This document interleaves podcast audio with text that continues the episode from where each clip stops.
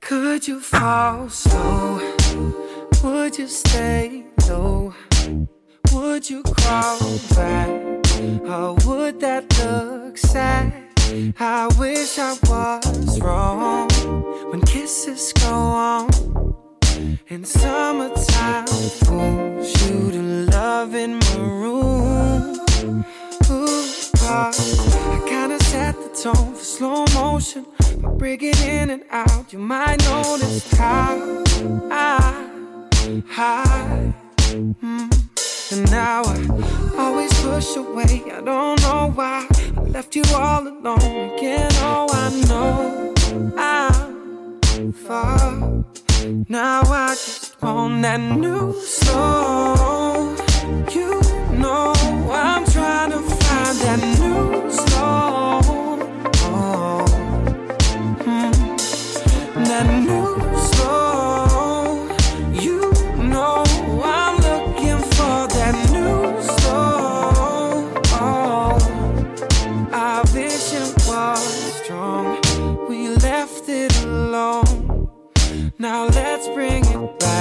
to the days of Mama Simone. With you forever. I wanna stay here, yeah.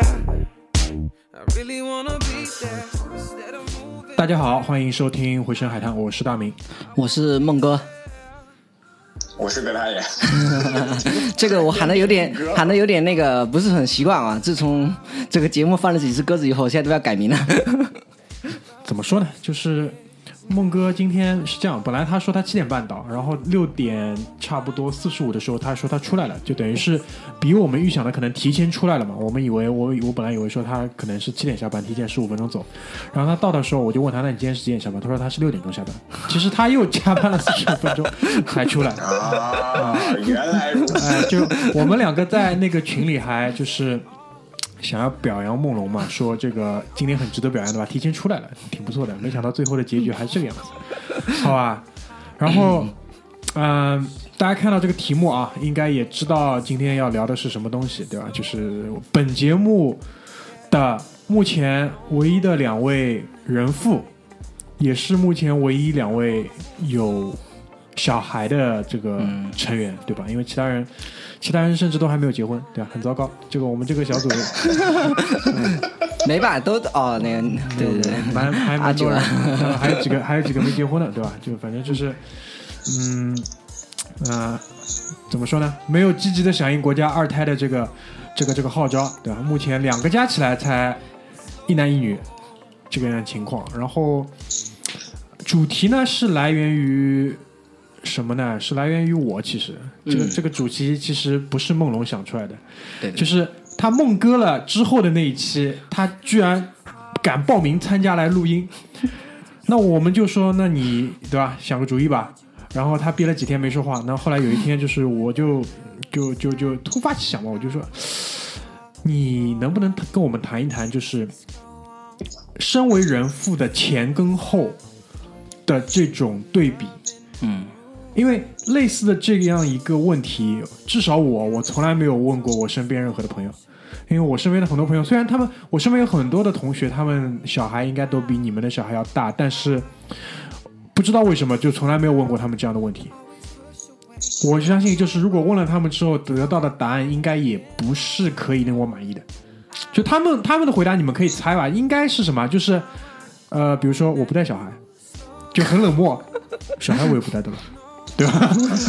然后，然后哎，你你问他是不是就是比如说小孩还小，起来半夜要起来干嘛干嘛很辛苦，小我又孩不起来了。小孩我也不带的了，哎，晚上我又不起来的了，可能都是这种回答，对吧？还有一种嘛，就是会告诉你就是无所谓啊，散养啊或者怎么样的，对，或者是呃有其他人帮他去带，可能都不能获得我想想要得到的呃答案。但我不是说我具体想要某一个答案，我只是想说那种具体程度的。就程度上的这种这种东西，可能在他们身上找不到，很抱歉，对吧？所以，但是我相信，就是梦龙应该是可以给到这种很细微的这些变化的这种他的观察体会。然后呢，我们就拉了个群嘛，在群里去聊。当时其实还有阿九，然后阿阿阿九阿九的这个态度其实也很扭捏，对吧？就是你们聊这个，那我就不来了，就基本上就这种意思。后来聊着聊着呢，就是那个，因为小组里面还有葛大爷嘛，然后就说算了，就葛大爷虽然那个时候因为葛大爷在那个釜山，在韩国，嗯，没有办法来，就上个礼拜，所以呢，聊着聊着就觉得这期不能没有葛大爷，然后就临时的做了一期叫时间管理，就是你们上个礼拜听到的那一期，就居里居里那个可以来嘛，就我们就聊了一期时间管理，所以现在就退回到一个正常的组合，就我们三个人，对吧？今天来聊一聊，嗯身为人父，前跟后的这种怎么说对比吧？就是你到底有一些什么样的感触？包括我觉得也是，因为我们这个节目可能我不知道啊，应该应该是没有小孩的会比有小孩的多，好吧？所以也是想，包括我自己也是，我自己也还没有小孩嘛，所以说也想听一听这个前途中，对吧？两位先行者回头看一看的时候，会给到一些怎样的启示或者怎么样的，好吧？所以这样好不好？我们先从小孩的近况先来说一说，好，分别先说一下小孩的近况。你们谁先讲？梦龙吧，梦哥吧，啊、可以可以可以啊、我觉得之前一直被人家嘲笑关于我的普通话问题，然后我们的同事也跟我说，那个如果小孩子在学说话，千万不要让我来给他教普通话，叫你闭嘴吧，对吧？可能所有的语言都不要让我去教，教英文教什么语都估计都不行的。啊、小朋友最近其实嗯开始非常非常想要去说话，然后丫丫片语的话就说了很多。包括有一天，我觉得还蛮蛮蛮那个蛮感动的。回家之后，那小孩说：“哎，爸爸你好辛苦啊，干嘛的？”我觉得小朋友他怎么会说这个好辛苦的这种词汇？其实他很多时候在吸收，他在吸收你大人跟跟就是互相之间的对话，然后他会把它给重复过来。我觉得从现在目前哦，学习力真的是很可怕的，就真的一直一直一直开始去非常好奇去吸收很多东西，然后。之前的话，我们小孩就是非常非常怕生的，就基本上看到陌生男子啊，就就直接哭的。但自从带了出去玩了之后啊，啊、比原来要活跃很多了，就不像之前那么的胆小的。然后我们也一直一直在保留着让他去外面上上一些课的。我觉得最近非常好玩的还有一个东西在于，就是开始会唱那个儿歌，他自己会唱儿歌。我觉得小孩真的是非常乐趣无穷的，真的很可怕的。这哎，我先问一下，就是前面那个梦龙讲了这么多，那小孩现在具体多大？因为对于一个没有小孩的人，你跟我讲他啊，对对对。牙牙学语会，我没有概念。他他多大了呢？就是呃，目前的话是二十三个月，就是两岁差一点点。两岁差一点点，对的。嗯，我们家小孩算说话比较早的。我我我具体可能印象不是很深刻，因为成长的轨迹都是在那个他妈妈的日记本里面的。哦，就暴露了，暴露了。对，妈妈每天都在记日记，什么时候开始说话了，全部都记录在里面，什么时候开始背东西的。日本这种东西也蛮可怕的，其实。哎，已经记了两本了。啊、我记得差不多可能十四个月的时候就开始说很多话了，但现在已经开始会说整段句，然后会跟你聊天，这个是很可怕的。再过几天就会骂人了。别这样，别这样，别这样。好好好，那葛大爷呢？葛大爷这边的情况怎么样？小山车现在情况怎么样？呃，小山车，首先就是那个梦龙说那个学学说话，其实我这我就是想说，近况就是小山车现在正在尝试着开始张嘴，因为嗯，我们咨询过那个 妇幼保健 妇幼医院的医生，就是现在这个年代的孩子普遍张嘴比较晚。然后所以说我老婆跟家里人呢就会觉得说啊，那张嘴比较晚就比较理解，然后但是呢也会锻炼他去学，然后现在呢就会嗯咿咿呀呀的会说一些。然后现在小孩子，我儿子的话差不多十四个月吧，十四个月，对，十四个月多，快十五个月，到这个到五月三十一号十五个月吧。然后，呃，那个梦龙说到了这个认生，我儿子是完全不认生的，就是在还不到一岁的时候推出去就是完全不认生的，谁都让抱。但是他会有选择性的，比如说他喜欢你，他就会张开双手让你抱；他不喜欢你的话，他就会定到那儿来，就是你张开双手愿意抱他，他愿意，但是他会以一种非常尴尬而不失礼貌的微笑来面对你。很好，很好，有天赋。很懂事。哎，这个说明有天赋，对吧？然后，呃，我儿子就就是还跟这个梦龙家女儿不太一样一点，嗯就是我儿子，我不知道梦龙家，我记得那会儿朱春和跟我聊过，好像嗯梦龙家学走路也是正常时间吧，就快一岁的时候，我儿子是快一岁的时候，就前几个月刚刚学会开始直立行走的时候，嗯我就发现他直立行走起来特别没有耐心，然后后来我就牵着他的手把他拎起来，就是稍微拎起来一点点，然后让他脚步开始跑，他就很开心。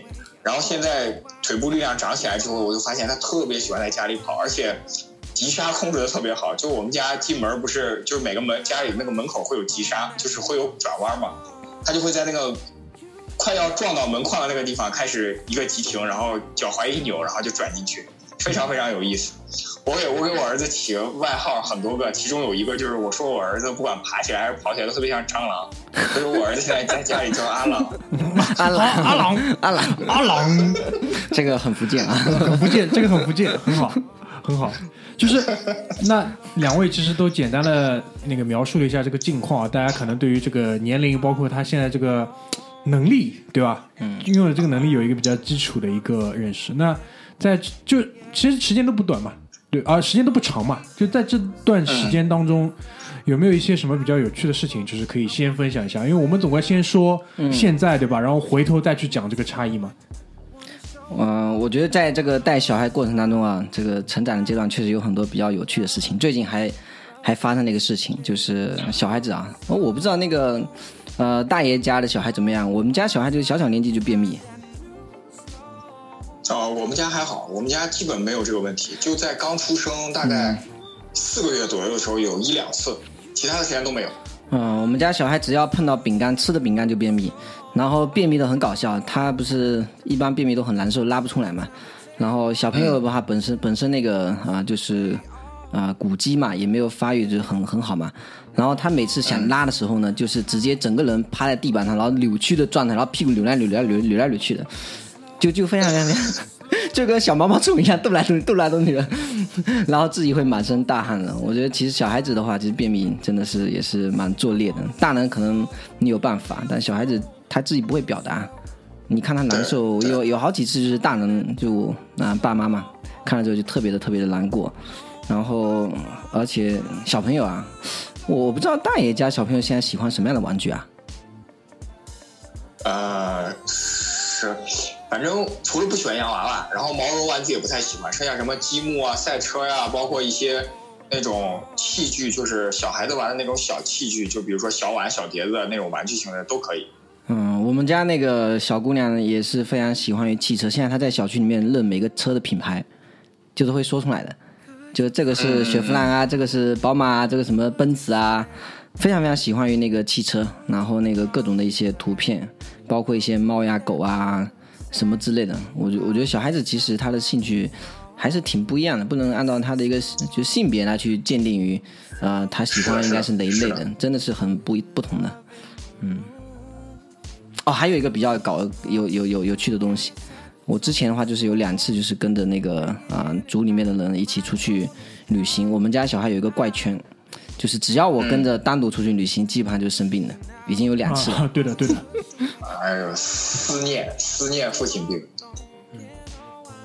那葛大爷呢？葛大爷有什么就是这种小趣事吗？因为前面讲了嘛，就是已经可以那个 跑啊，可以急停啊，对吧？嗯，呃，我我讲两个吧，也讲两个。第一个就是，呃，梦龙刚刚问我儿子喜欢什么玩具，就是我儿子喜欢的玩具倒不是重点，但是我可以百分之百确定的是，我儿子不是 gay。我儿子对于 我儿子对于任何女人类女性的物件也好，实体也好，我操，感兴趣的不得了。有一次我带他去这个无锡万象城，然后里边有卖那个戈华尔和那个戴安芬的那个内衣，华格尔，华格尔，啊，华格尔，华格尔，我儿子两次从妈妈的怀抱里挣脱出去，然后一溜烟的跑到那个柜，跑到那个橱窗那儿来，开始拍那个玻璃，就啊 太可怕了！完了，长大想卖 bra，完了，完了，完了，完了，完了，完了。就怎么拽都拽不走。当然，你不能强行把他拉走，就是说跟他说啊，这是这个你女生穿的呀什么之类的。然后还有就是，我儿子只要在公共场合，只要在公共场合，看见不管多大年龄的漂亮女性，都会那个手指一直指着，然后在那嗯注意家教，注意家教，注意家教，好吧，注意家教，多了我不想说了啊。我靠！我跟我跟葛大娘每次都说，哇、这个一定要严控，这将来要捅多大的篓子啊！这是真的是，完了完了，肯定是你儿子，是你儿子无疑了，对吧？这个基本上基本上是你儿子无疑了，对，所以就是，然后嗯，你说。哎，没你先说，你先说，呃，然后第二个就是说，他在这个事情上，除了这个事情以外，我儿子人生第二感兴趣的就是，无论任何时候，哪怕是他在玩玩具，只要你有吃的，你哪怕拿个苹果核，我儿子都会立刻奔向你，立刻奔向你，然后开始跟你撒娇。那其实就是说，他现在其实还是整个身体是就是渴望营养、渴望能量的嘛，就是对吧？对他，而且嘴非常馋，非常馋，什么都想吃。蛮好的呀，这个比我们家好。我们家其实有的时候还蛮挑，就喜欢吃甜的东西，嗯，就非常喜欢吃甜的，只要甜的上的都吃。这个昨天晚上我没跟葛大娘说，就是昨天晚上我在吃方便面的时候，偷偷摘了一块辣椒给我儿子。我儿子吃完之后居然没有哭，居然没有哭，就是舔了舔嘴唇，然后很不舒服的走了，你知道吗？很不舒服的走了，牛逼牛逼。反正就是听完听完你们两个讲，还是怎么说呢？很多的欢乐嘛，对吧？但这个这个我不知道，就是说你们在就是决定要一个小孩的时候，对于这种东西，就是你们前面表达了这么多这些东西，有过憧憬吗？还是说从来没有意想到的，这是意外的东西呢？对于你们来说，吴梦龙先说，哎，你这个沉默很可怕。没关系，娜娜好好蹦一蹦的。我基本上，因为我其实算是来自于蛮多子女家庭，然后包括身边啊什么也有很多小孩，但我我我其实很少会想想我自己如果有小孩之后应该会是什么样的，以及他能够给我带来什么样的一个快乐。基本上就是想着在一个崽生出来就可以了，就结束了，没想太多，真没想太多。就完全是 繁衍后代的任务，对吧？对对对，就就就种族任务。尽到人类的责任。尽到人类的责任上。呃，其实我跟我跟梦龙的想法比较接近，但是呃，可能我我感觉啊，可能是大多数男性都会这么想，因为在你决定要去呃生孩子的时候，其实你想到的更多的是困难也好，或者负担也好。但是我确实像大明问的那个问题，是不是这些乐趣都是意想不到的或者意外的时候，我必须承认这是的，因为我从来没有想过我的小孩会这么好玩，或者说这么、嗯呃。呃，其实我的小孩子在正常的就是这种心理学也好，或者医学统计上也好，应该是高需求小孩，就是大概人类有百分之二十的几率，你生出来的小孩是高需求小孩。高需求就意味着全方位的需求都很高，不管是硬件、软件也好，就是他的好奇心、他的体力、他的呃运动能力也好，他的这种发育也好，都是要比一般的小孩要高需求，所以说他就会非常非常的累人。我这一点是我预想到的，但是我没有想到我儿子在达到了这些我所有的预想，就非常非常累的同时，带给我的欢乐是非常非常多的。嗯，那你前面提到了一个，就是这种所谓高需求小孩嘛，那占比是百分之二十。那还有其他什么类型呢？你正好科普一下呃，有百分之五十到六十是天使宝宝，就是完全不闹，给什么吃什么，吃完就睡。大概率是天使宝宝了，就是。大概率是天使宝宝，然后再有一部分是正常的，它是介于高需求小孩和天使宝宝之间，就是他会有需求，但是他不是特别要求特别高。嗯，嗯，我们家估计就界界定于正常，因为我也没觉得他有多天使，真没有多天使，也有时候也挺挺挺挺闹腾的。那就是说，嗯，你们家女儿就是你也没有觉得她特别闹，对吧？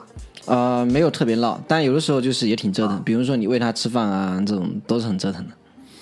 啊，呃，我们去咨询过那个医生，就是这个年，就是这个跟我们时代有关系，就这个时代的小孩吃饭都很困难。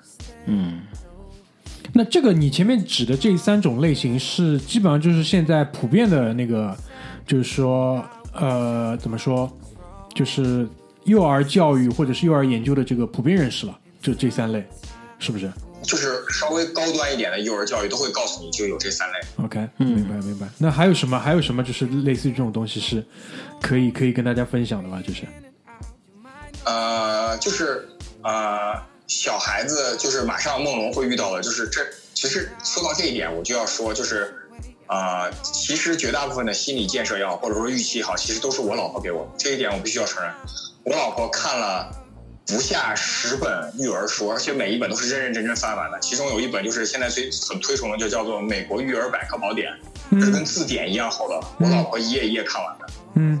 所以有很多时候棘手的时候，我老婆其实并不慌，她只是会。想就是说会焦虑，我这个事情怎么做好？他，但是他并不焦虑的说啊，我操，怎么出了这个事情？就是说，像，就是说，他对于这个原因其实是在他掌控之内的，他更多的是想的是解决方案。嗯，对的，嗯，像梦龙的小孩马上就会遇到，其实两人人就那个育儿书上就会说，或者医生都会说，就是两岁其实是人生的第一个叛逆期。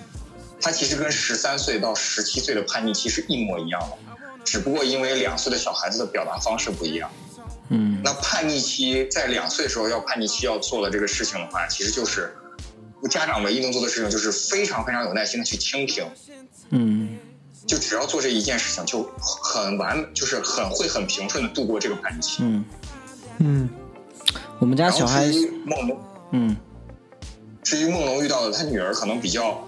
比较不那么活泼，或者说比较认生的原因，很有可能是由于啊朱春和或者你在他需要安全感的时候没有给予足够多高的安全感，而不是不是说没有给予，而是没有给予足够多的安全感，就是你要溢出一部分，他才会有这种可靠的感觉。哦，这这个这点我听明白了，就是永远要溢出，就在这个阶段应该是这个样子的，是吧？就是在需要的点一定要预出，但是在不需要的时候就不需要。这个这个就很难，这个就要结合自己的孩子。对啊，因为因为因为这个东西又没有一个百分比去可以参照，对吧？呃，对对对对对对对对的。而且你你也得识别出，发现他实际上是需要的，因为有的时候他其实看起来是很正常的。这个确实，因为我们家小朋友非常喜欢带一个娃娃，就他只要出去外面，他会带一个娃娃。这个娃娃是他平时都就类似一个他能够让他感觉到安全感的一个东西。只要他想哭的时候，他就会抱着娃娃。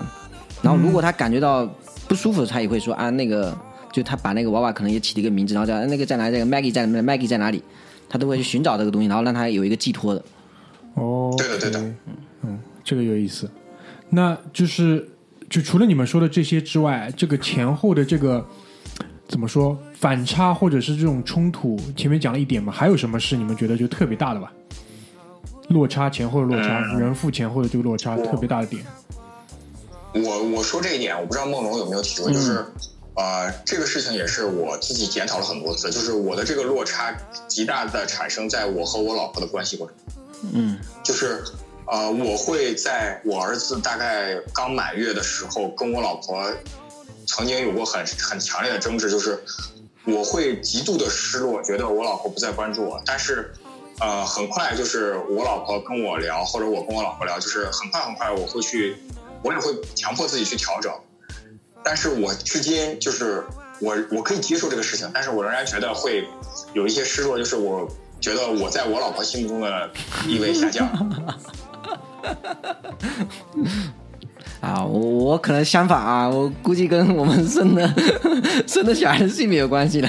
我跟我女儿可能还比较亲点，我老婆会觉得她在我心目当中可能地位还没有比我女儿来的重要。就我可能哎，平时对我女儿跟都很好，然后这个甜言蜜语啊什么，我老婆说你女儿对我怎么都没有说这种话。所以其实就是说，这个问题是客观存在的，不管怎么说都是会客观存在的。是是的。我觉得这个这个是肯定会会有的，因为你在婚前的话，你没有第三者的一个介入，你所有的一些供需是属于平衡的。对的。当你有第三个人在里面，他必须得匀出来一部分给到别人，但你的落差在于你原来还是那一半百分之五十，但你可能他匀给你只能百分之二十，那这百分之的话三十的话就会造成你心理当中一些困惑或者是一些矛盾，它会出现的，所以这个确实会有的。所以就是解决这个问题最好的办法还是积积极的沟通嘛，对吧？积极有效的沟通嘛，积极的沟通，嗯，然后拿拿拿钱搞定嘛。我就我觉得除了这两点，还有一点就是，我觉得可能梦龙也去做了这个事情，或者说朱呃那个梦龙的老婆也去做了这个事情，就是呃，其实我老婆跟我强调了很多次，就是其实科学的育儿就是肯定不能丧偶式育儿，嗯。然后其实科学的育儿是强调的是，呃，这个主动的一方，就是主动承担更多责任的一方，要适当的将部分容易的任务交给另外一方，然后嗯以增强对方的参与感。对所以说，其实我老婆一上来对我的期望很合理。那我觉得我老婆应用这个 A P P L E 或者说这个控制期望这个工具非常好，就是说她对我的期望非常合理，以至于让我从简单的任务开始上手之后，我个人现在的整体的参与感也提升上来。对，除了积极沟通和拿钱砸以外，还是积极主动的参与感。啊、我想问一下，你老婆给你分配了哪些任务？这个听完你这么讲，我特别好奇。啊、从最开始的就是简单的那个给孩子扇扇子，然后给孩子拿衣服，给孩子就是抱孩子，就这些体力活我来做。嗯到现在就是啊、换尿布、洗澡，然后喂饭，还有就是领着做一些大型的体力活动，还有就是呃给他说一些比较这个复杂的一些语言环，创造就是两个人同时创造一些复杂语言环境，这些现在都可以做。嗯，洗澡这个也算小任务吗？我觉得这个事情应该是个很大的任务吧。这个事情一开始我不会的时候，我觉得这是他妈天大的任务，就是因为我老婆就是除了威逼利诱以外，当然还有一些耐心的指导之后，会会逐渐上手。哎，那我问一下啊，你说了你你被分配到这些任务，那你老婆主要承担哪些更高级的任务呢？你说来听听。对，这样这样我可能会 啊、这样我可能会有一个比较明显的这个感知嘛。就比如说，他需要去，他需要去精密的安排孩子每一天吃什么，嗯营养成分，然后他需要去精密的安排孩子的大动作发展嗯到了哪个阶段，语言发展到了哪个阶段，嗯心理发展到了哪个阶段。对对，他需要去精密的安排，他这个阶段应该产生什么样的感觉，那个阶段应该产生什么样的感觉，就是这些东西。差不多。我们我们家就是啊、呃也是一样，就是大家都有各自的一个分工跟参与，就不会说这个东西就是我一下手杀手，然后全部都不管了。然后体力活类型的话，就基本上是我我都会包掉了，换尿布啊，这种抱啊，然后陪着出去玩啊。然后我老婆主要是对于她以后的计划，或者她现在每个阶段可能产生一些问题，然后会分析。然后我主要是在于知道，然后我要负，我要我要做什么事情，然后我积极的去配合就可以了。其他大的方向方向拿捏的东西，基本上都是给到我老婆去弄，因为我觉得可能我也没有，毕竟整个过程当中我可能参与的话这个比较少，但我能够 support 在于我出一些自己的体力，然后稍微的 support 一下。听明白了，反正就是总设计师都不是你们，你们这个 工作内容跟那个工作岗位是随时可以被替代的，好吧？基本上就是，基本上就这意思。就比如说什么孩子的爷爷来了，孩子爷爷也能干，对吧？听或者孩子长大我们也没有了。嗯，听明白，听明白了，听明白了。行，那就是我下一个问题啊，就是啊、前面也讲了比较多的啊、这一路上面的一些这个这个这个怎么说变化也好，你们的一些观察也好，你们也分析了一些你们自己，其实在这个过程当中，你们又快速学习了嘛，对吧？嗯，你们学习的一些这些感悟。那对于你们个人来讲，除了前面说的这些之外，人前人后还有哪些变化？就是从你个人自己这个，就比如说你自己的思思思维模式上，你的想法上，不单单抛开小孩，抛开小孩这一点上来讲，对你整个人的变化有没有？嗯，我先说好，嗯啊，那个之前就是在群里边咱们也讨论过嘛，然后呃，我觉得这两点就是我写在我们讨论的这个群里边的这两点，我觉得是我体会最深的。就是虽然第二点我就会说出来会比较粗俗，但是是我是认真的。就是第一点就是我觉得我比我以前变得宽容的程度更大。嗯其实就是在节目里或者是在群里边，其实我表现出来的是一个特别愤世嫉俗的人，但是其实我内心的宽容程度是之前就是很大的，但是我有有了我儿子之后，我变得更加大的一个原因就是我开始知道，就是嗯，作为一个物种或者说作为人类又个体来讲的话，它的初始阶段。让我明白，就是之后我们的行为方式会发展成什么样子的话，是一个非常直接的原因。就是他作为一个人，他的本能驱使了他去做了这些东西了之后，他经过这么多年的学习，他只会改良，但他不会改变。嗯。这就引申到了第二点，就是我从那之后，真的很少会去跟，嗯，我不会用这个词“傻逼”争论，就是说很少会去跟不懂得自己或者说不明白自己的人去争论，因为其实在这个在这个过程中，我也我之所以变得宽容，就是因为我也越来越理解我自己，就是我也是从我儿子这个年龄走过来的。嗯我突然间一下子明白，为什么我爸妈会告诉我，就是等你有了孩子，你会明白。这一这个就类似于像那个《星际穿越》里边那个尤瑞卡那个魔那那一瞬间一样，嗯就是你真正开始管理人类幼崽之后，你才会明白，我操，就是这个道理。嗯，梦龙呢？梦龙有什么就是这种改变吗？你觉得？我我觉得非常认同葛大爷啊、呃前面说了一个关于那个理解的事情。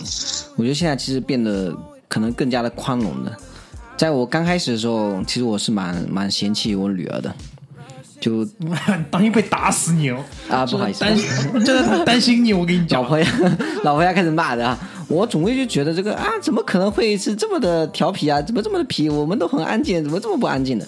但其实后来我老婆跟我很冷静的去分析，在这个阶段过程当中，小孩子的一个心理状况或他的需求的表达方式之后，其实会尝试在于去理解，或尝试去多问一下，或者多看一看他的一些症状，就不会像以前那样那么着急去做一些预期上的一些判断，你会变得更加的慢一点点，或看看他有什么反应，或者你多多看看他自己尝试表达过程当中有哪些是重叠的一些习惯，然后你可能就判断出哦，原来他可能是肚子饿了，可能是他想要去那个喝奶的。对，比如最近的我最近的话，我老婆还天天骂我说，因为一般性的话，晚上如果小孩子可能哭闹的话，我我就会直接问他要不要喝奶，要不要喝奶奶，对吧？我老婆说你别老天天好在那喝奶喝奶奶，你都不知道他能不能自己一个人安静睡下去啊？我觉得这个可能方式啊，或你自己的教育的一个变化啊，这个也是我自己啊，就是从那个要进阶人父之后，对，在进阶变化的这个东西的。然后第二个的话，我觉得其实宽容的话也是可能更理解，比如说之前的一些当父母的一些啊那个家长啊，或者是朋友啊，或者你在地铁当中你看到一些小孩子在傻皮的时候，你以前嘛就是这样，哎，这个家长怎么回事啊？小孩子都看不懂，你还生什么孩子对吧？哎，小孩子怎么教育成这样？但你其实换转角度来讲，可能在我自己某一个环境，只是没有在公众场合表现出来，但其实，在某一个瞬间，可能我自己也会采取这样的行动行为的时候，我就觉得，嗯，可能是多一点点理解吧，相互包容一下，大家都不容易啊。做了爸妈之后，可能都很累的啊。嗯是的，行吧，反正总之我觉得二位都更佛系了，对吧？啊，对，佛系佛系。我刚刚就是梦龙说到地铁上的时候，我就突然想到，就是其实就是我在没有孩子之前，我觉得熊孩子在我的这个观点里面只有零和一两种极值。嗯，但是等我有了孩子之后，我发现这个应该是零到一百中间，它有一百个标标标签，一百个标记值，就不再是那么绝对了。嗯，明白。行，我们先进首歌当中休息一下，好吧？回来的话，我们可能会比较多来谈一谈，就是关于教育的部分。其实你们已经带出了很多嘛，嗯我们具体再说一下，因为感觉这一部分你们应该是比较有准备的，嗯好吧？一首歌马上回来。I'm looking for that new soul. Our vision was strong. We left it alone. Now let's bring it back to the days of Mama Simone. With you forever. I wanna stay here, yeah. I really wanna be there instead of moving fast. I wanna, I wanna be where we set the tone for new slowing. Wanna show it off so you notice how I just rush into this new soul. You know I'm trying to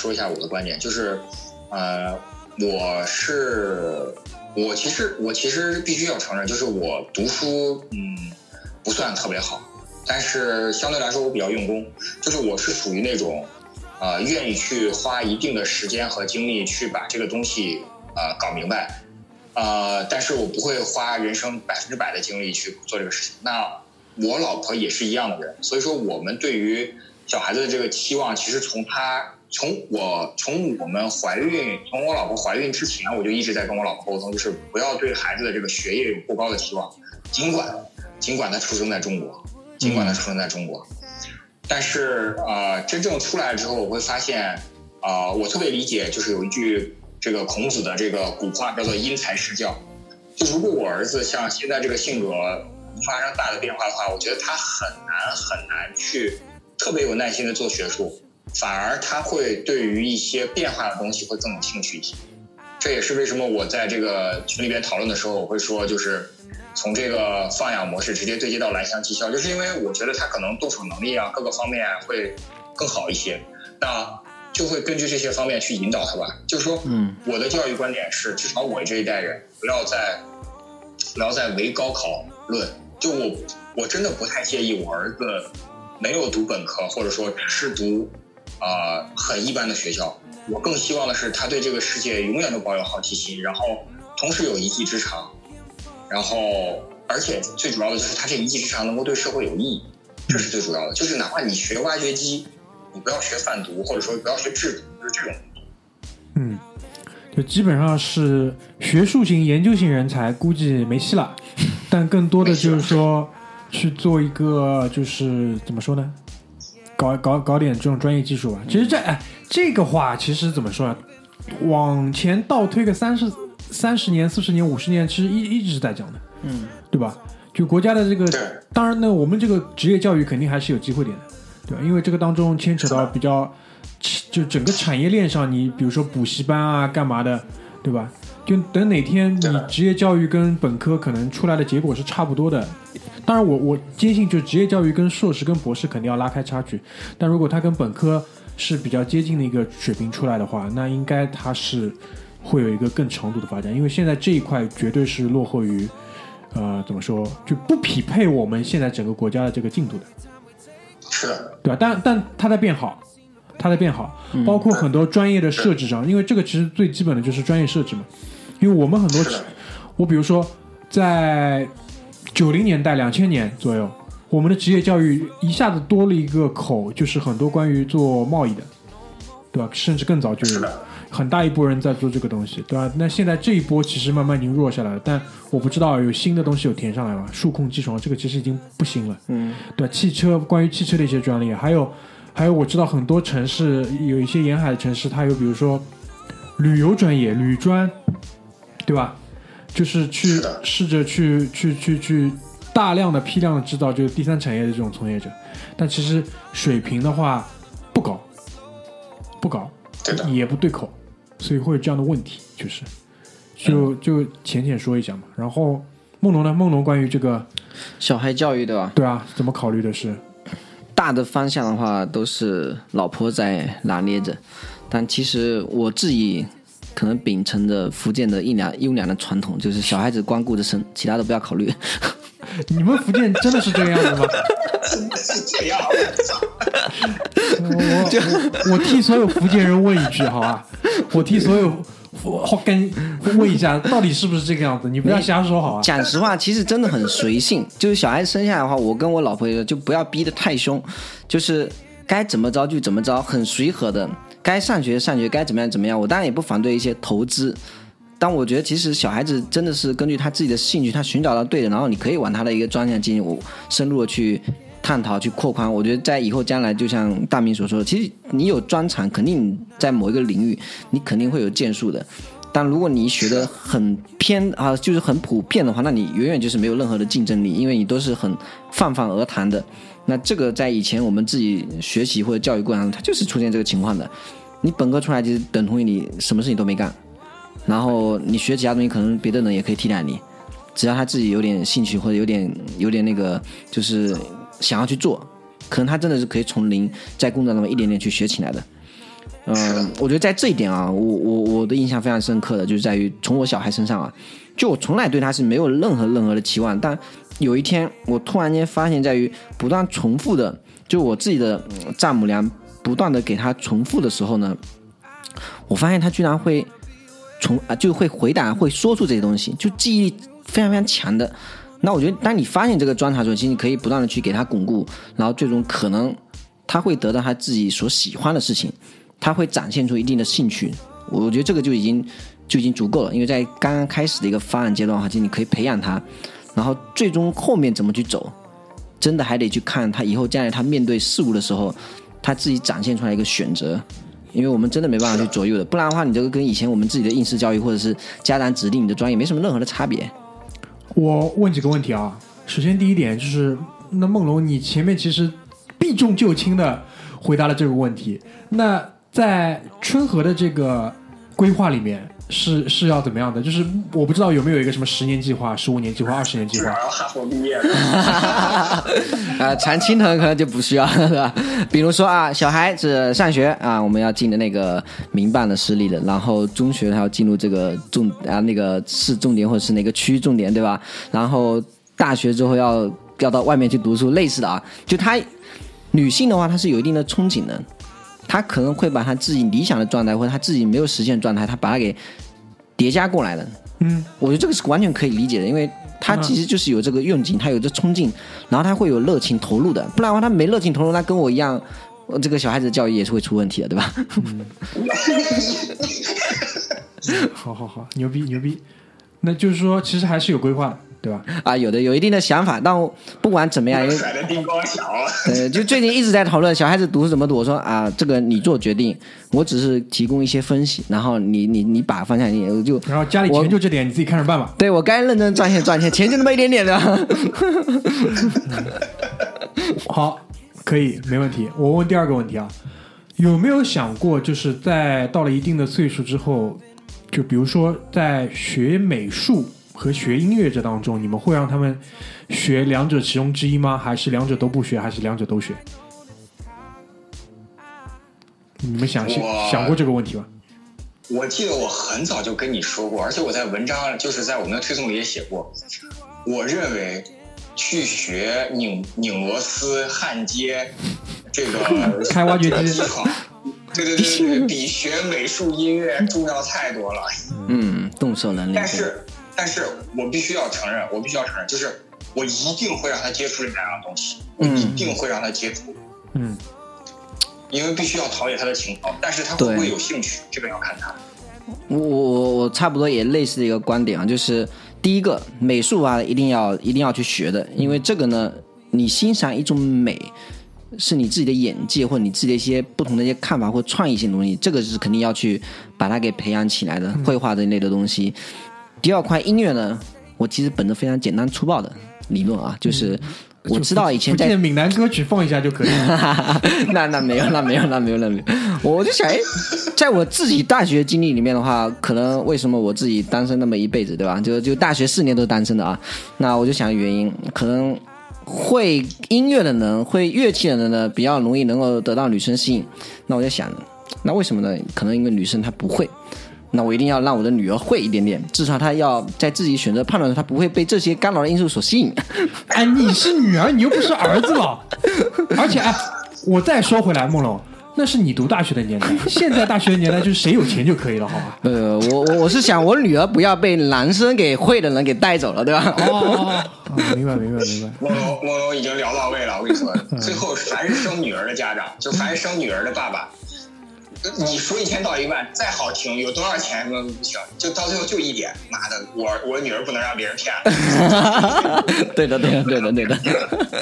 这这其实提醒我一点啊，就以前那个马大嘴，马大嘴就是好几次说过很牛很很怎么说，就很隐很隐隐的说过一句话，说一个女孩子要知道自己怎么美很重要。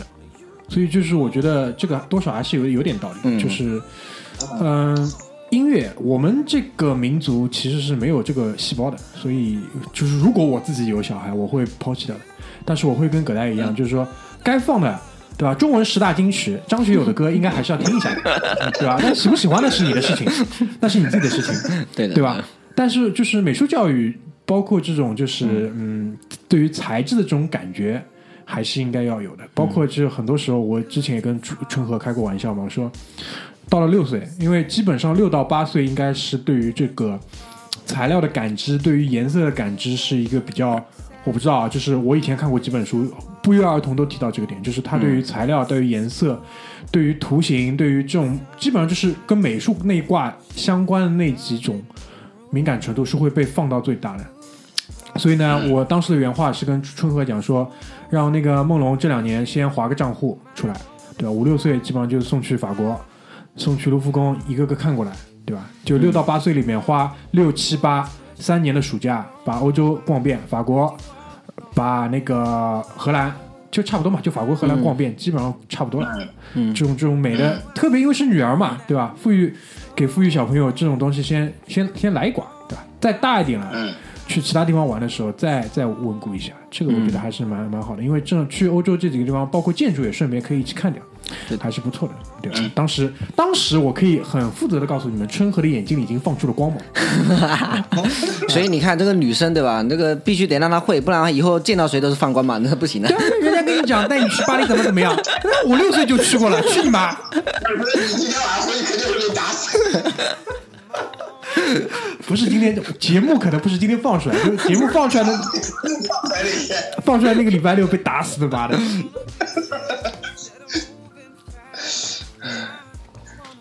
关于关于这个，包括包括很多人又会讲嘛，就是讲完那个一一般啊一般啊，我我有时候去吃吃饭出去吃饭，饭局上就会有听人家讲，一个是关于这个音乐跟美术，对吧？这是一个经久不息的话题。第二个话题就是关于外语。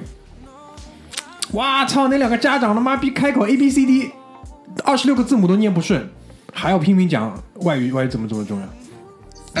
这有有时候其实，因为对于我们来讲，至少我们几个人，呃，不管是葛大爷就更不用说了，对吧？直接是在国外生活过的，就是我们都是在一个相比绝大多数人可能在一个更频繁要使用外语的环境里，嗯对吧？有时候回个消息都要用外语，对吧？写个邮件用外语，跟人吵个架用外语或者怎么样的。其实更多的感觉，我会知道说这个东西真的只是工具。对的，你知道对方国家的，比如说对方民族的文化，它的来源、它的想法是怎么样的，甚至比这个语言来的更重要。嗯，而且以后我在我看来，这个不是问题，不会是问题的，因为人人开口都会讲英语，很正常，很正常。其实或者以后将来某一些工具能够达成语言的一个障碍被屏蔽掉了，就你不需要有了。对，这个这个，在此之前，我认为就是会有几种语言成为很通用的语言。嗯，英语肯定是第一位的。就这个世界上会发生到，就是比如说现在我不知道，可能百分之十的人会讲英语，我不知道有这么多吧？可能之后会有一个很快的增长，因为现在这种人跟人之间的联系的这种紧密程度，相比以前是几何基数的增长，那会的人就会是几何基数增长，就这么简单。对的，这个不会是问题，对吧？所以我从来没有，我我跟我老婆从来没有因为英语或者说外语的问题嗯就是讨论过，不需要讨论，就是大家是观点是一致的，就就是大明说的这个意思。反而我倒是觉得，就是根据他的这个兴趣，你可以再去学第三语言，这个是有意思的，因为这会，因为我我我很多人的，因为很多人在讲语言的时候，我不知道为什么、他们的点永远是超功利的。啊，你找个工作会怎么样？因为这帮人吃了太多关于语言的苦。嗯，这一点其实前之前两位都说到了，因为他们现在有了小孩，他们会反过去很理解这种东西，对吧？对，但是我想表达的点就是说，为什么要从他的兴趣再联系到这门外语？我举个例子来讲，比如说，他就是很喜欢，比如说先锋戏剧的，我不知道为什么他就这么喜欢这个东西。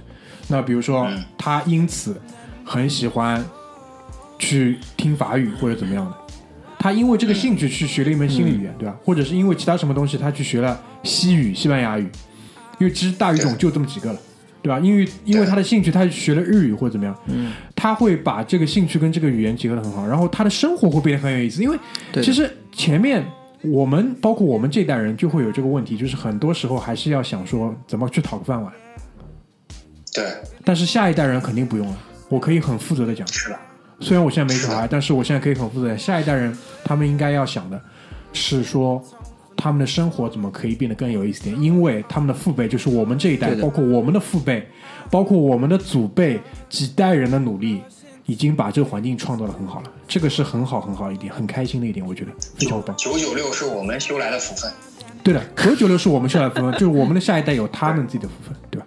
所以这个我觉得是很好，因为我现在看到很多九九年的孩子，九九年的孩子已经是很幸福很幸福，我不能想象，就比如说梦龙的小孩是二零一17年。七年，嗯，他比九九年的这孩子又要再小这么多，你能想象他们到了九现在九九年二十岁的这个时候，他们的生活要幸福到什么样子，我都不敢想象，我都不敢想象。我这这我就要跟你说了，我跟我老婆为什么计划在那个时间生孩子，就是因为我在生孩子之前，我老婆负责怎么育儿，负责怎么研究康波周期。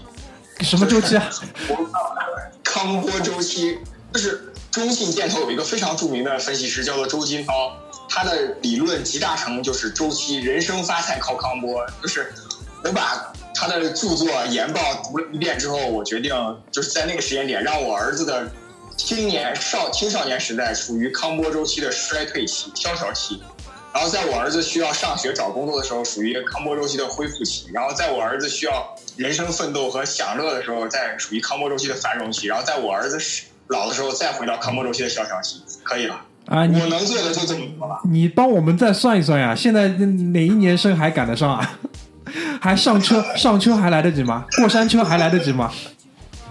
从一八年开始，未来十七到十年都可以，都来得及。一八年开始，七到十年，哦，绰绰有余，绰绰有余。可以的，可以的。你这样讲我就放心了。赶上了，赶上了。好的，好的。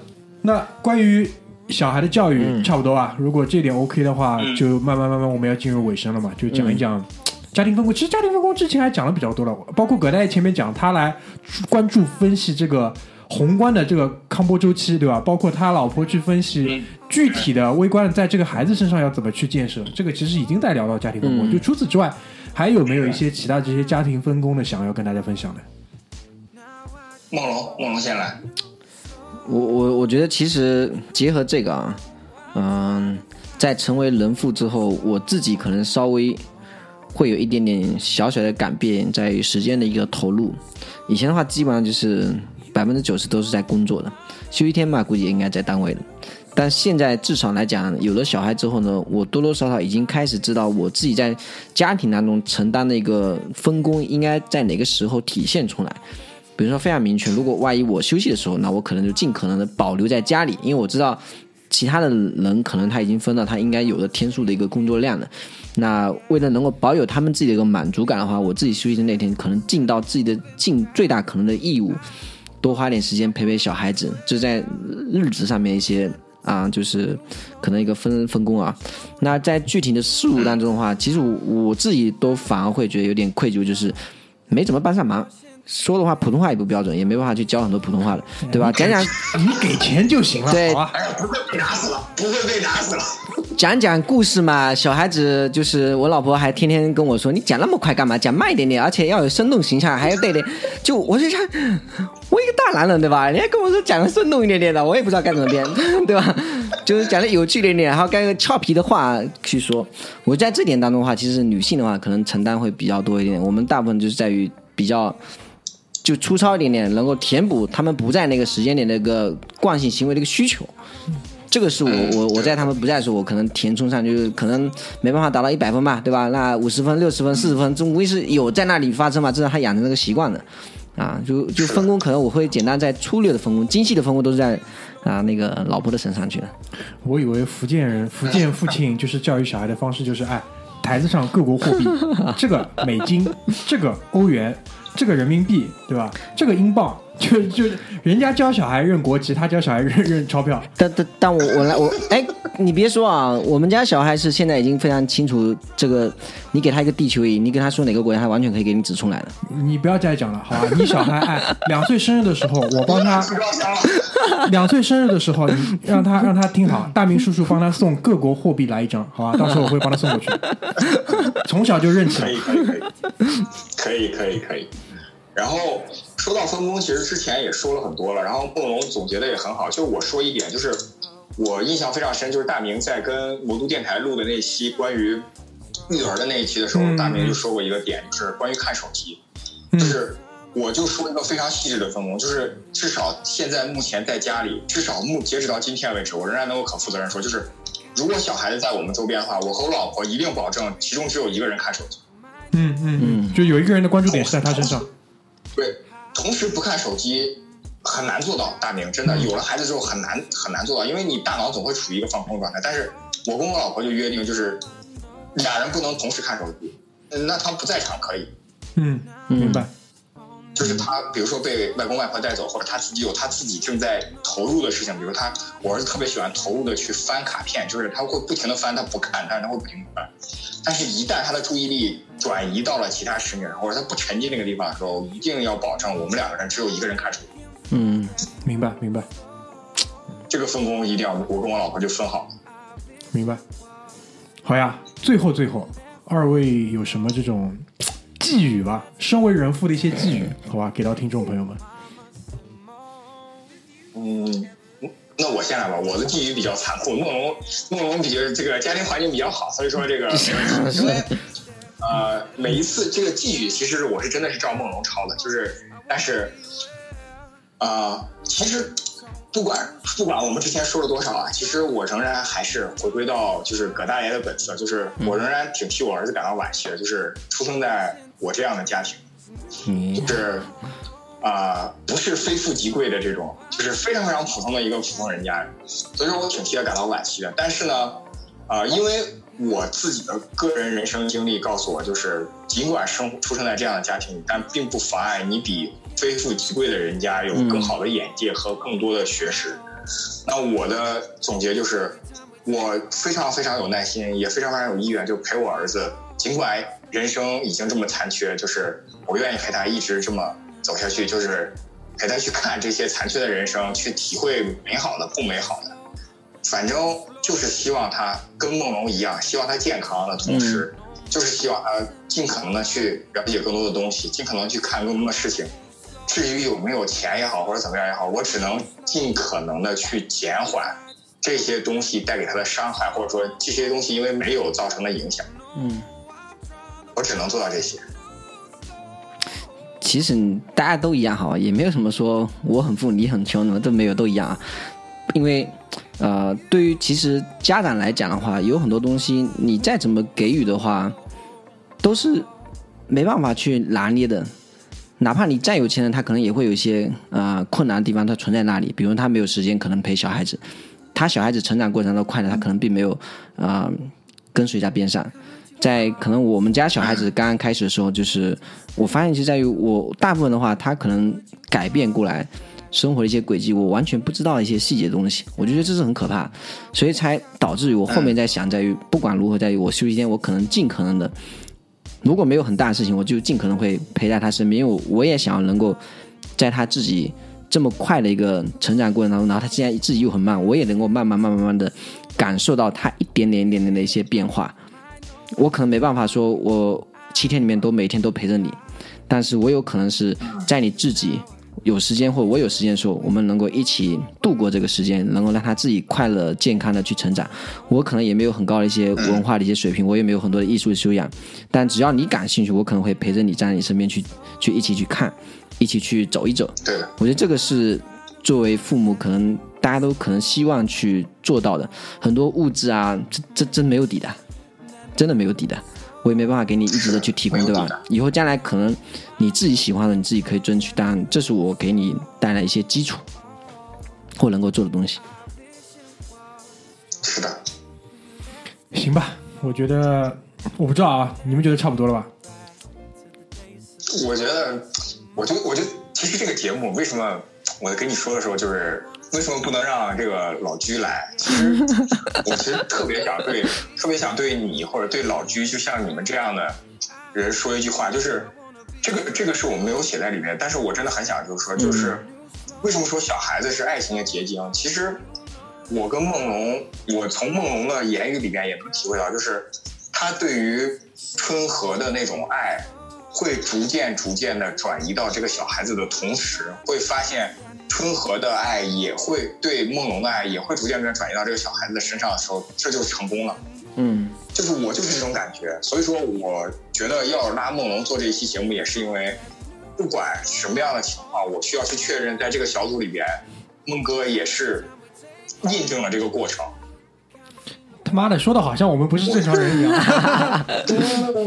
不不，我的我只是说，就是每次提起小孩子来，就是反应很强烈。嗯但其实真的，你真的有耐心的话，不是说去做一些，比如说排班这种有耐心的事情，而是真的有耐心去体会人生历程的时候，你会发现这个过程很其实真的很有价值，嗯很有价值。这个明白，因为我想我想提的点，我觉得还是说，或者说为什么不在现在这个点就决定就是要小孩？一方面就是觉得还没准备好，就是无论从个人上来讲，还是从金钱上来讲，都还没有准备好。但是这个准备的这个过程是趋于趋于成熟、趋于完善的。至少我觉得是这是这是比较好的动态的。包括听了你这个这个这个康波理论，对吧？康波是叫康波吗？对，康波周期理论康波周期理论之后，我的我也信心更加强了一点，好吧？大概就是这个样子，蛮好的，好吧？所以说，嗯、可能这是我们就是第一次小小的回顾，这是二位的一个在差不多一岁两岁的时候，我不知道，可能五六年之后，我们可以再有机会换一个其他的方式，可以再看一下，因为那个时候完全又是不一样的情况，对的，可以，好吧？那我们今天的节目就先到这边，谢谢大家，拜拜。谢谢大家，拜拜。拜拜。Tone for slow motion. By breaking in and out, you might notice how I hide. Mm. And now I always push away. I don't know why I left you all alone again. Oh, I know I'm far. Now I just want that new slow. You know I'm trying to find that new slow.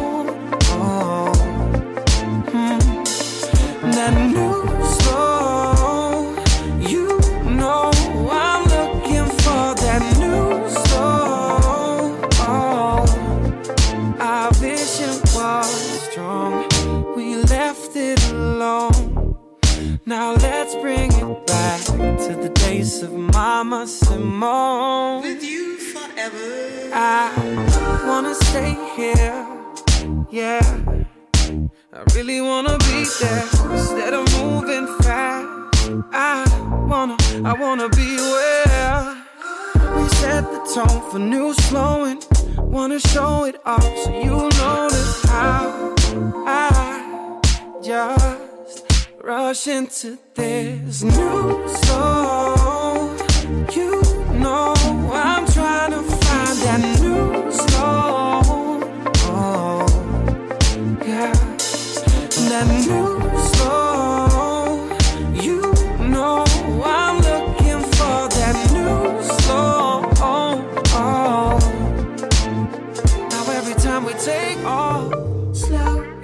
seem to pay off. Slow, yeah. No more rushing and hiding. I wanna move slow, real slow, new slow. Yeah. No more fussing and fighting. I wanna move slow, real slow, new slow. Cause I just want that new slow. You know I'm